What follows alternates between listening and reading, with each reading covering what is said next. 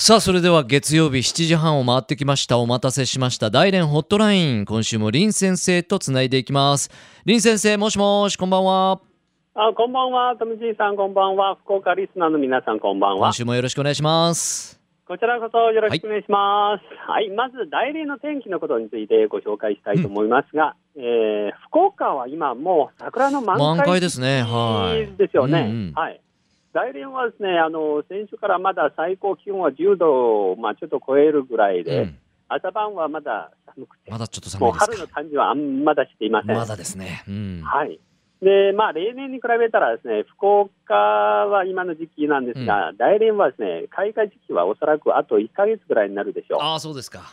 ね、はい。うんもうちょっとかかりそうですね。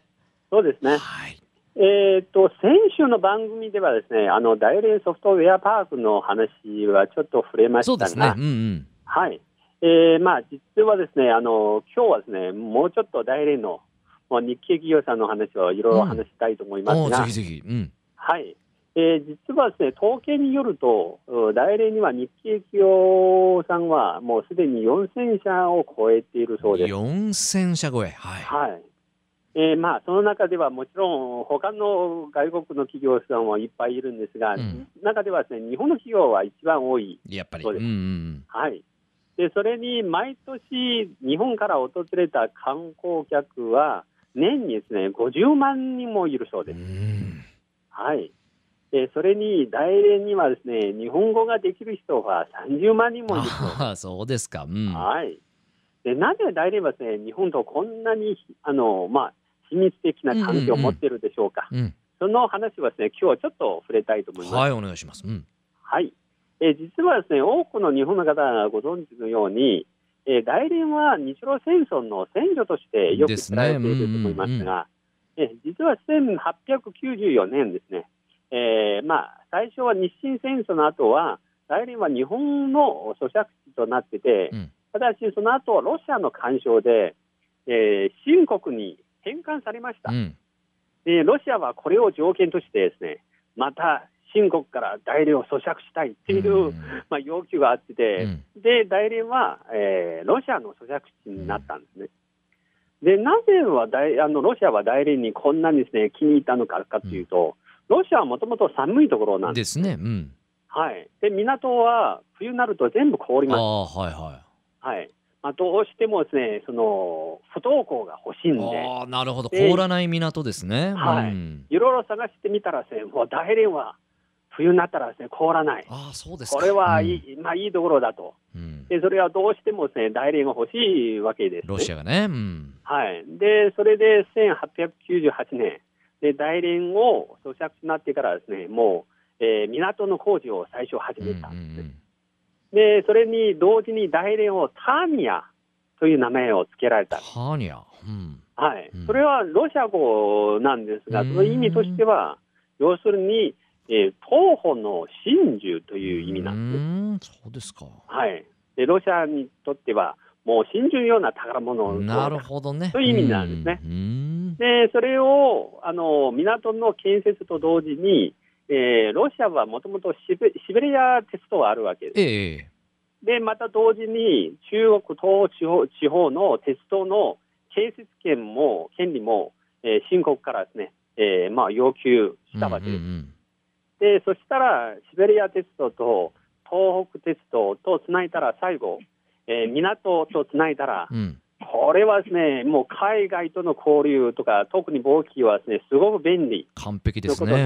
はい、完璧なんで、うん。それで大連を、もう港を最初建設してから、また大連を建設をし始めた。うん。で当時は大連をぜひですね、自分の、まあ、町として、もうパリを目指して、ああなるほど。パリを真似してですね、うん。で作るわけなんです。で当時はパリは実はですね、ちょうどル,、えールネサンスの影響でですね、うんうんうん。もうすごくいろいろなですね、洋風のもう建物をですね、はい。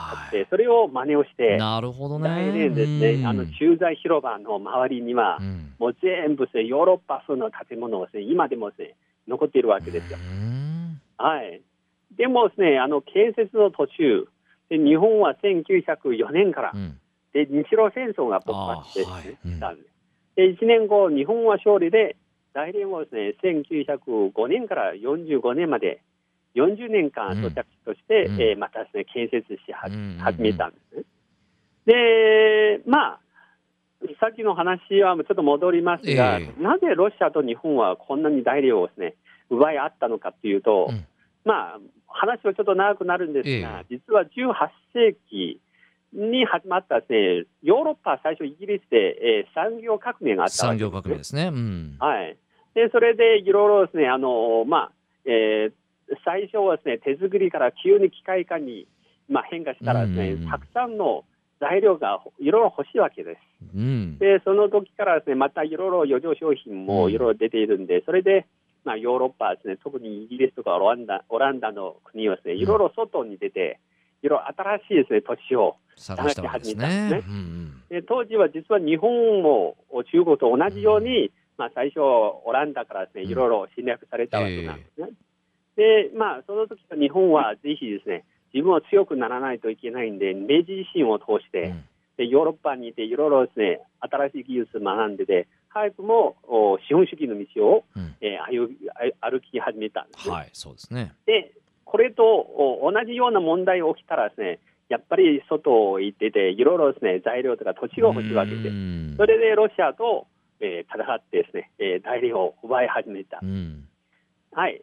で、それで日本は、あの、1905年からロシアの都市建設を引き続きやっていましたが、あの、特にですね、あの、1906年、最初は東京にできた南満州鉄道株式会社が、うん、で翌年7年で、東京からですね、東京から大連に本社までですね、移したんです本社が移転したわけですね。うん、はい、移転したんです。で、その大連の鉄道建設と同時に大連港も建設始めたんですね。うん、で、当時は実は日露戦争の後は大連市の人口わずか4万人ぐらいしかいなかったんですが、うん、ででもですね、満満満州鉄道っていうと満鉄というんですが、ね、はい。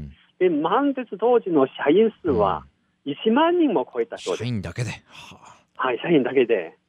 で、その後は日本からですね、大量なですね、例えば開拓の、まあ、移民とかですね、いろいろ大連とか東北に、えー、来てですね、で、最終戦の1945年まで、うん、もう大連にいる日本人はもうすでに20万人も増えたそうです。そんな脈々とね、増えてきてるわけですね。はい、うもう当時の大連市の人口の半分ぐらいですね、もう占めていたんです。なるほど。